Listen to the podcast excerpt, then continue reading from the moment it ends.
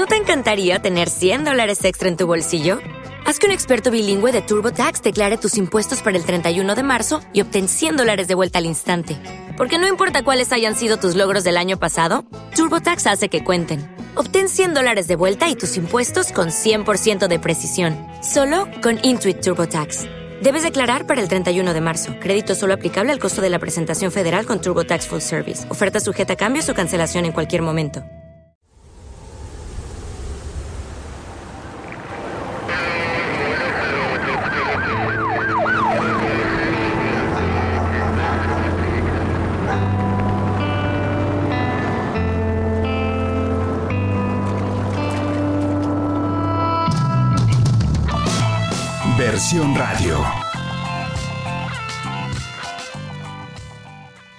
¿Qué tal? Bienvenidos a un programa más de versión Diálogos Contemporáneos sobre Sociedad, Comunicación y Cultura.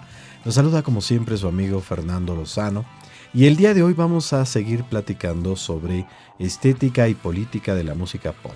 Para eso invitamos nuevamente al maestro Marco Alberto Porra Rodríguez. Bienvenido maestro.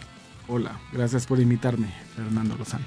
Bien, el profesor Marco Alberto Porras es investigador del Departamento de Educación y Comunicación de la UAM Xochimilco.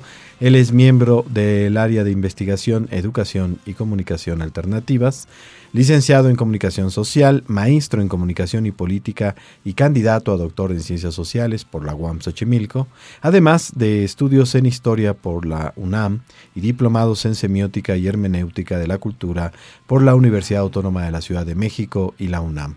Fue reportero del programa televisivo musical del Canal 22, Cultura en Línea, sonidista en comerciales, realizador de documentales, productor y guionista de series radiofónicas musicales, aquí en Guam Radio 94.1 de FM.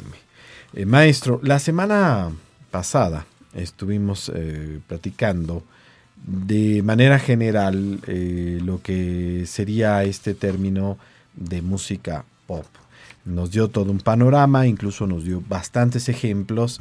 Eh, cerramos el programa, de hecho, con un ejemplo eh, muy cercano que es eh, en, a nuestro país, que, de Los Ángeles Azules. Ahora, para empezar este programa, podríamos hablar de que dentro de esta música pop existen géneros, podríamos hablar de que hay géneros musicales, existen, no existen.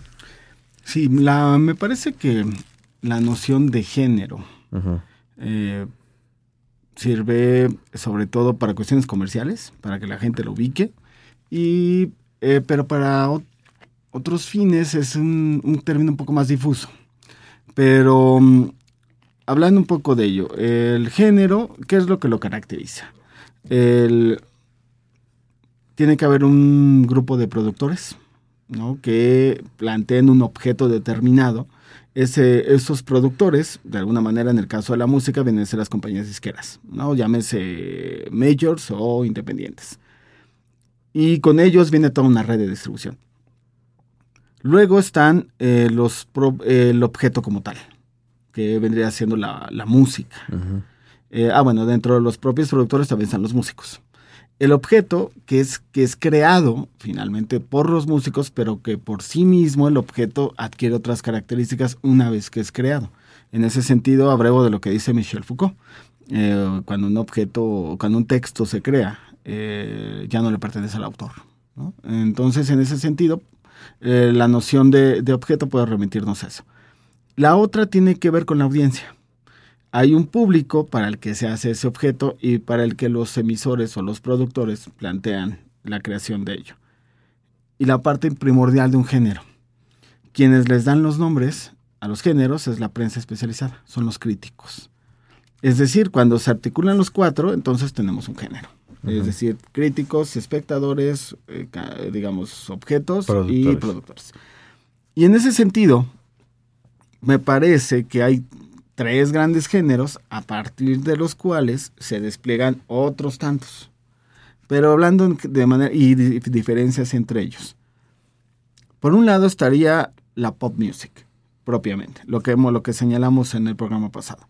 ¿Qué la caracteriza? Es una música homogeneizante en sus valores, es la, es la música que la más serializada de todas y que finalmente tiene esta suerte de temáticas de las que ya hemos hablado. Es la que obedece sobre todo a los grupos hegemónicos. Es producida desde los grupos hegemónicos y finalmente eh, llámese compañías disqueras y empresas ligadas a ellos. Luego estaría en oposición el rock, hablando del rock en general. ¿Qué me parece que caracteriza al rock? Lo que lo caracteriza es un discurso contrasistémico. El rock puede ser, eh, puede ser música pop en cuanto a su producción serializada. Ahí sí, por supuesto, no hay vuelta de hoja. No es música pop. Pero en su discurso es contrasistémico. Siempre el rock va a ir contra los valores de la época de alguna colectividad determinada. Pueden ser valores de tipo político, valores de tipo eh, sexual, valores de tipo musical. Luego, las siguientes características que me parece que tiene todo el rock sería dos grandes mitos. El mito de la autenticidad y el mito de lo trágico. Es decir, casi cualquier eh, músico o fan de la música rock cree que lo que él hace es verdaderamente auténtico. Lo que hacen los demás es los demás están en la moda, los que no son como yo. Hay un fenómeno más de exclusión, de exclusión ahí. O reproducen lo que está en el mercado. O reproducen lo que está en el mercado y bla, bla, bla. Y lo del mercado lleva al segundo gran mito, que es el, que es el mito de lo trágico. Por un lado, en las letras de, de, algunos, de algunos subgéneros de rock abordan más en el sentido de lo trágico, la fatalidad, como lo decía Nietzsche, pero sobre todo pareciera que lo trágico en el rock es esta suerte de amenaza de convertirse en el mercado. El rock, por eso siempre es resistencia.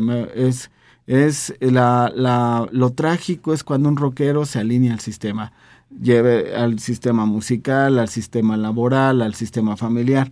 Ese es el sentido de lo trágico. Entonces, eso lo caracteriza el rock.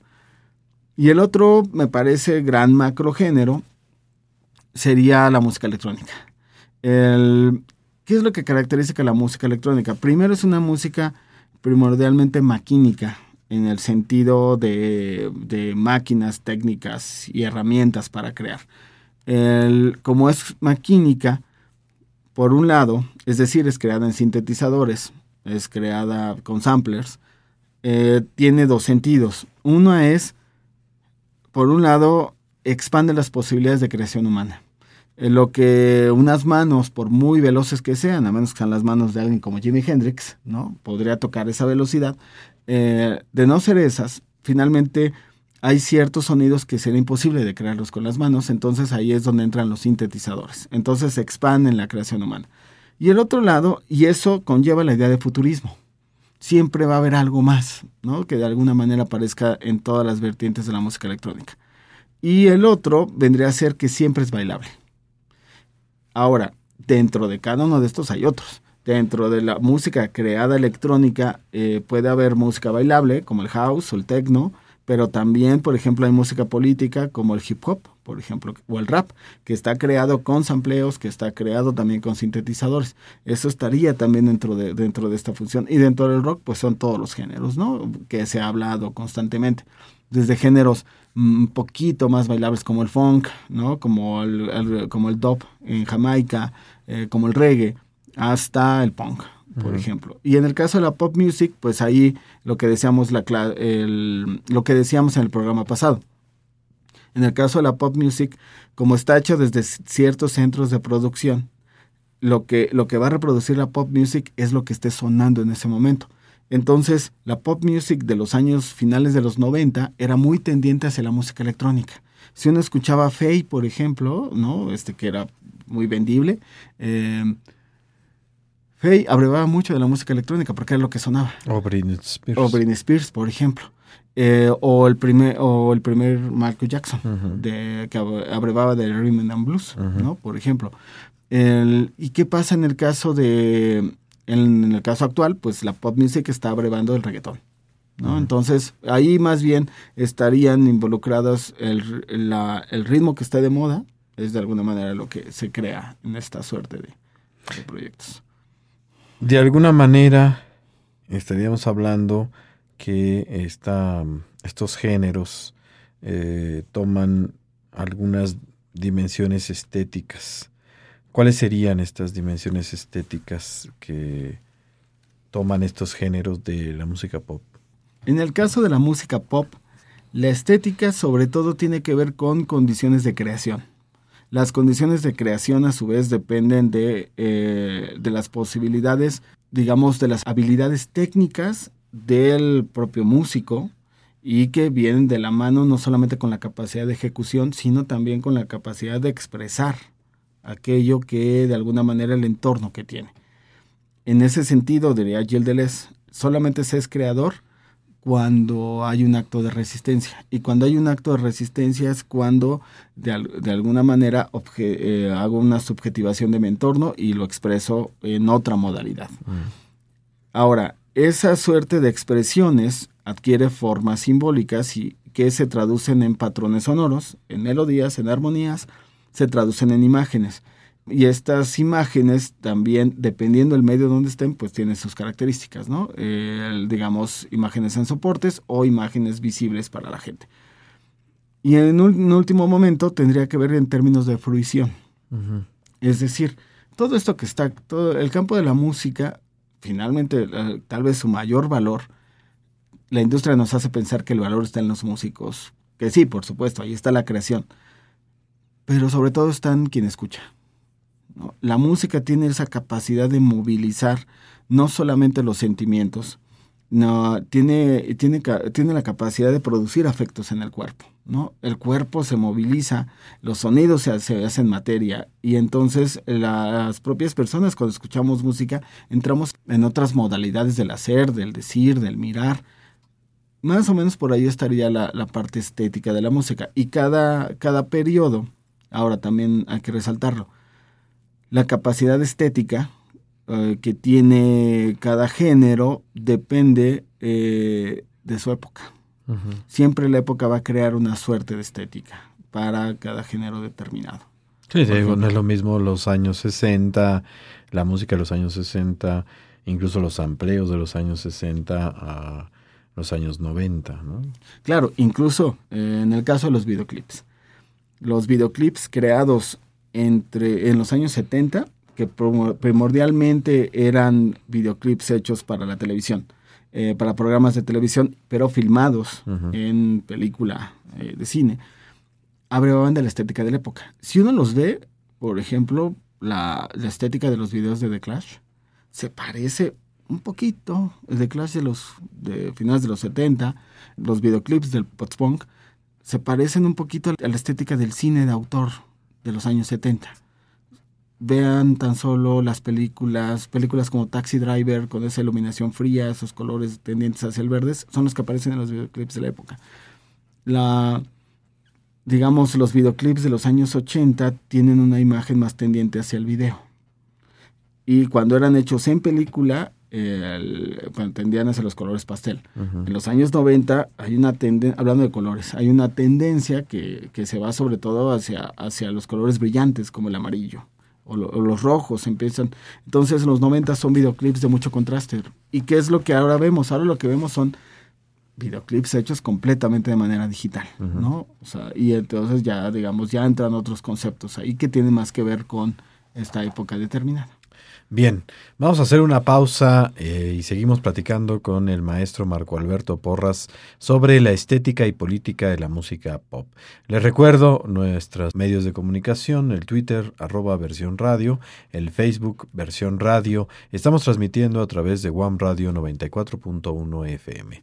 Regresamos.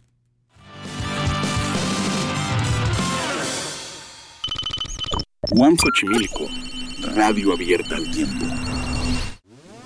Versión es un espacio donde se desarrollan y discuten los temas más importantes sobre comunicación, psicología y cultura en las versiones de los académicos y especialistas del Departamento de Educación y Comunicación de la División de Ciencias Sociales y Humanidades de la UAM Xochimilco. No te lo pierdas, todos los jueves de 10 a 10.30 am y de 9 a 9.30 pm, solo por UAM Radio 94.1 FM. Per, per, per, per,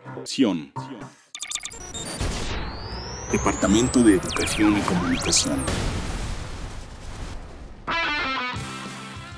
Bien, estamos nuevamente en su programa Versión Diálogos Contemporáneos sobre Sociedad, Comunicación y Cultura. Estamos platicando sobre estética y política de la música pop y eh, con el maestro Marco Alberto Porras Rodríguez. En el bloque pasado eh, platicamos un poco sobre eh, lo que podríamos llamar los géneros de la música pop. Finalmente nos configuraba más o menos en tres, específicamente tres géneros y un poco de las dimensiones estéticas de la música popular. Ahora, también hay un fenómeno que está muy vinculado a la música pop, que es la política. Eh, ¿Cómo está vinculada la política a la música pop? Hay una política, hablaría de una política más tradicional eh, y una mirada política que va en un sentido más académico. Eh, a la parte más tradicional. El, no es que la música cambie el mundo, será una ilusión decirlo, la música no cambia el mundo, pero sí incide en algunas conciencias. Y dependiendo de la acción de estas conciencias que son de alguna manera tocadas por la música, puede haber pequeños cambios. Em, lo que sí es que el rock siempre ha tenido un potencial aparentemente subversivo, digo aparentemente, el caso de México después de Avándaro, por ejemplo, el rock es condenado eh, durante casi 15 años. Pareciera que, que no es que no es tanto que a los gobiernos les asuste el discurso del rock, por ejemplo, sino que lo que les asusta es la congregación de jóvenes. Eso es lo que realmente les asusta, no, no la música, la música no importa lo que puedan decir una banda.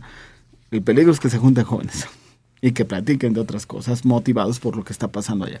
Eh, lo que caracteriza al rock es que pareciera que de estos géneros es el más corporal, pero en un sentido menos ordenado.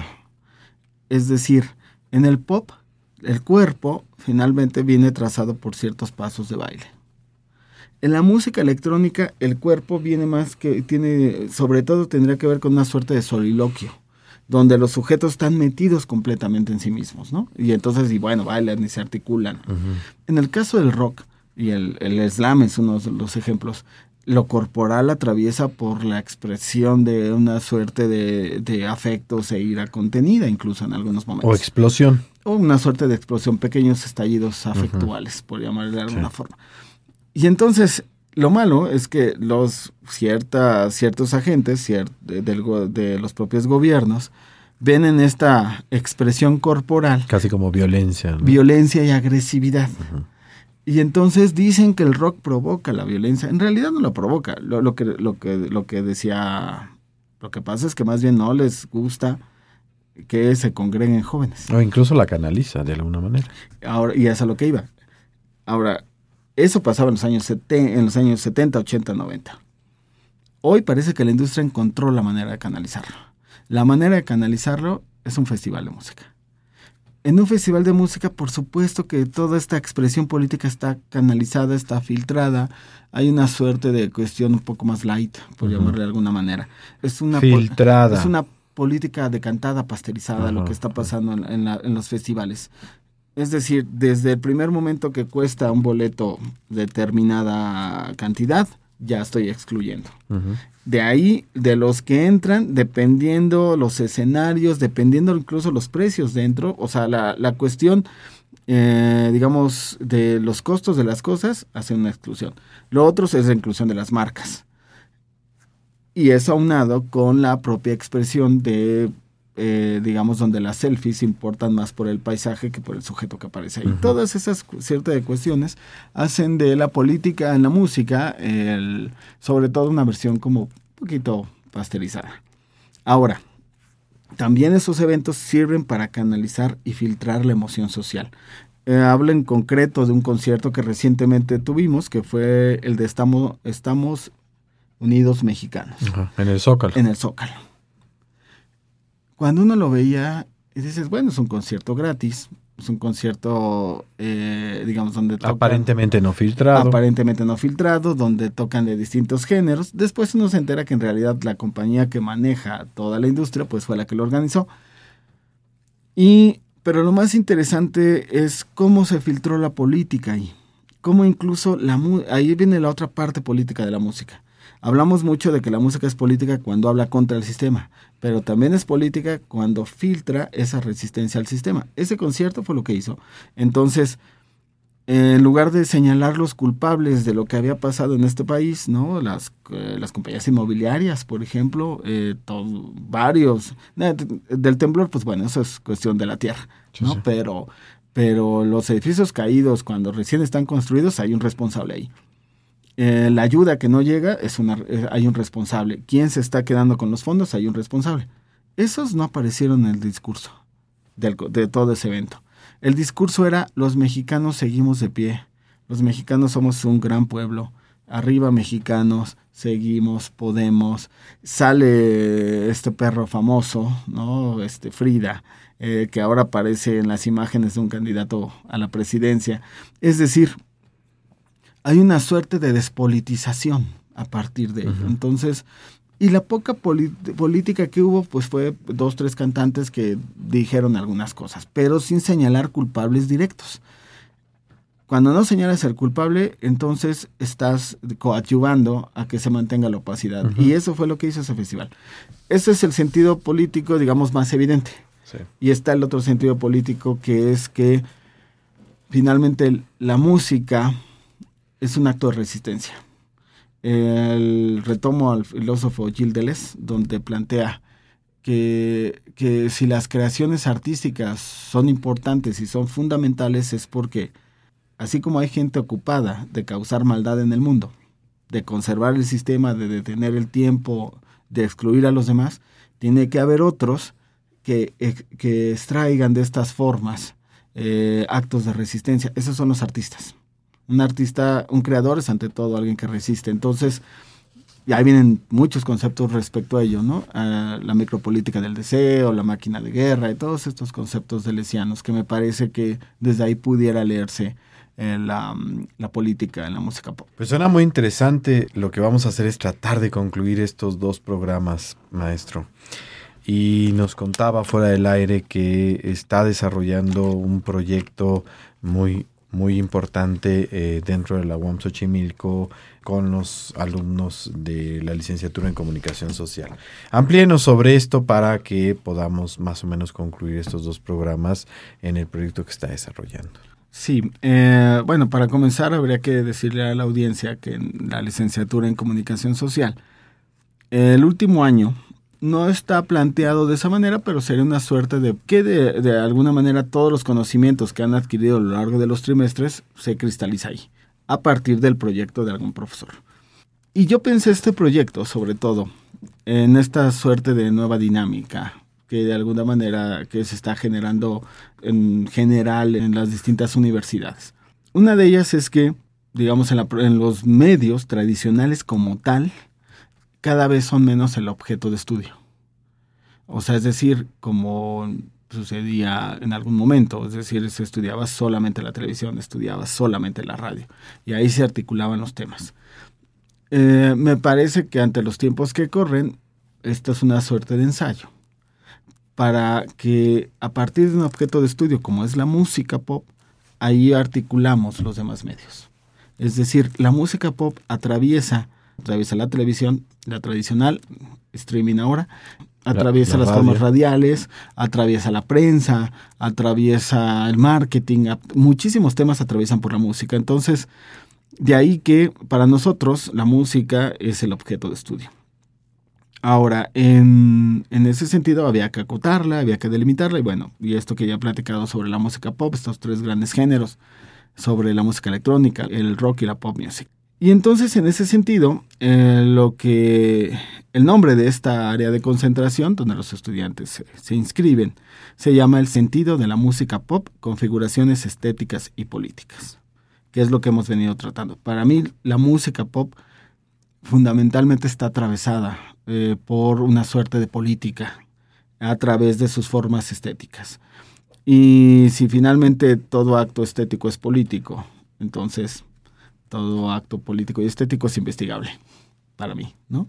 Y de ahí que eh, me parece que era de vital importancia que la academia investigara esto, porque es, es muy interesante. Hay, y eso de alguna manera me ha tocado un poco vivirlo, hay ciertas formas simbólicas que son, eh, que son consideradas investigables, como el cine, por ejemplo. Hay muchísima teoría del cine. Yo mismo, bueno, doy esa clase en la universidad eventualmente. El cine es algo investigable porque, eh, porque tiene este carácter de arte que se ha ido formando por la propia crítica. Eh, la prensa tiene un carácter investigable y así los, los distintos momentos. Pero de repente pensaba, ¿qué pasa con la música? ¿No? La música, por un lado, de manera valiosa, ¿no? Está en manos de etnomusicólogos, pero también de antropólogos para ver formas rituales. Están en manos de sociólogos para ver de alguna manera cómo son estos factores de socialización de las colectividades. Pero sin embargo sigue siendo poca todavía la investigación en México. La, aunque está en manos de todos estos especialistas, si uno ve las investigaciones, lo que hay son investigaciones sobre folclore, investigaciones sobre la música culta, investigaciones sobre el fenómeno, no sé, los sonideros, ¿no? O sea, digamos, hay como ciertos géneros o ciertos, em, bueno, macrogéneros que son como, como más potencialmente investigables. Y entonces de ahí yo dije, ¿qué es lo que está pasando? Mi primera pregunta era, ¿qué pasaba con el rock? El rock y la música pop en general, la música electrónica. Eh, desafortunadamente ha quedado fuera de la academia en muchos momentos. Ha sido sobre todo abordada por la prensa especializada, eh, por las revistas de rock, podríamos mencionar muchas aquí, y hoy las páginas en la red.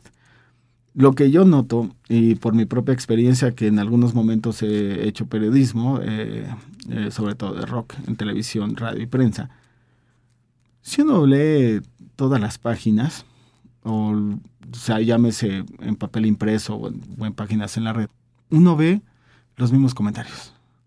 O sea, uno va, uno va al concierto y les podría asegurar que la audiencia que si va a un concierto al día siguiente busque en 6, 7 páginas y va a encontrar casi lo mismo. Pareciera que la, esta idea del cable que te da la compañía sigue existiendo. Entonces, por un lado, es la repetición de lo mismo. Y por el otro, eh, lo que hay es una suerte, me parece, la mayoría del periodismo, no digo que no haya personas eh, interesantes, pero gran parte del periodismo lo que hace es muchísimos juicios de valor, donde califican bueno o malo un, un objeto, pero siempre eh, para mí existe ese sospechosismo. Si detrás de estos juicios no hay realmente una relación de poder que está ahí imbuida. Entonces, de ahí que pensé que la academia tenemos que empezar a entrar a, estos temas y sobre todo abordarlos con cierta seriedad, dejando de lado cierto romanticismo, pero también, digamos, hacer una crítica desde la academia, digamos, una crítica aguda, pero sobre todo con algunos acercamientos metodológicos pertinentes según el objeto de estudio. Y de ahí que, bueno, este proyecto está integrado a nivel teórico por un curso de estudios críticos, ¿no? donde abordo yo cuestiones relativas a la estética y la política, un curso de apreciación musical, un curso de metodología. en este primer trimestre, en el siguiente trimestre tendremos bueno, un curso de, para ver las distintas metodologías según el objeto de estudio, otro de periodismo musical y un, y un curso de alguna manera donde los chicos empiecen a desarrollar sus productos, que vayan siempre de la mano con las investigaciones que realizan. ¿Va a haber alguna especie de publicación de artículos de donde el público pueda eh, ver los resultados de las investigaciones? Sí. bueno, estamos en esa suerte de negociación. ¿No? lo que se, de alguna manera se busca es que estas investigaciones terminen en artículos publicados, que hagamos un libro, ¿no? De, de, todas las investigaciones realizadas. Y, ¿Como para cuándo estaríamos más o menos esperando esta publicación? ¿De acuerdo a los tiempos reales o de acuerdo a los tiempos que queremos nosotros? A los tiempos que esperaríamos. los tiempos que esperaríamos. Bueno, estas investigaciones aproximadamente los chicos estarán terminándolas en julio. Julio de 2018. De, 2018. los trámites editoriales y esta suerte de cuestiones esperemos que sea relativamente corto. O sea, 2019 esperamos tener el texto. Tener el texto para Eh, que... el- Claro que, eh, pero también lo que estamos planeando, y para eso estamos en, en términos de logística, es que estas investigaciones se presenten. Estamos pensando hacer un coloquio para finales del 2018. Finales Ya, de 2018. Sí, y ahí presenten los primeros resultados de la investigación. para que presenten los primeros resultados de todas las investigaciones que están. ¿Cuántas investigaciones están, se están haciendo? Seis. En este Seis momento. investigaciones. El objetivo final de las investigaciones es eh, independiente, hay un objetivo general único, es decir, hay un solo objetivo de toda el área de investigación o cada investigación va a tener su propio objetivo. Eh, bueno, el, el objetivo sobre todo y el, el término central del área de investigación es abordar la música pop en dimensiones políticas o estéticas, pero sobre todo que vayan vinculadas. Bajo esta frase que parece un cliché, ¿no? Que es que finalmente las- eh, todo acto estético conlleva una política. El- entonces, bajo ese eje están todas las investigaciones. Los ahora los propios resultados, cada investigación tiene su propio resultado. Tenemos investigaciones cercanas al K-pop, ¿no? Esto que están generando desde Corea. Tenemos eh, una investigación respecto a los sonideros, tenemos una respecto al punk, tenemos otra respecto a las estrategias de publicidad en los festivales de música, una sobre eh, los videoclips en la actualidad y tenemos una eh, sobre la despolitización en el rock indie Ah, en la actualidad. Bien, pues el tiempo se ha venido sobre nosotros, maestro. Estos dos programas han sido un placer platicar con usted sobre la estética y política de la música pop. Esperamos más adelante poder realizar otros programas ahora que se den los resultados de la investigación, esperando que nos vuelva a visitar. Antes de despedirnos, algún correo, alguna página donde el público pueda contactarlo y eh, poder profundizar más sobre los temas que está usted investigando. Bueno, básicamente mi correo electrónico es, eh, lo digo primero, después lo deletreo, betauhouse12 arroba yahoo.com.mx. B grande, E, T, A, U, H, A, U, S, 12 con número, arroba yahoo.com.mx.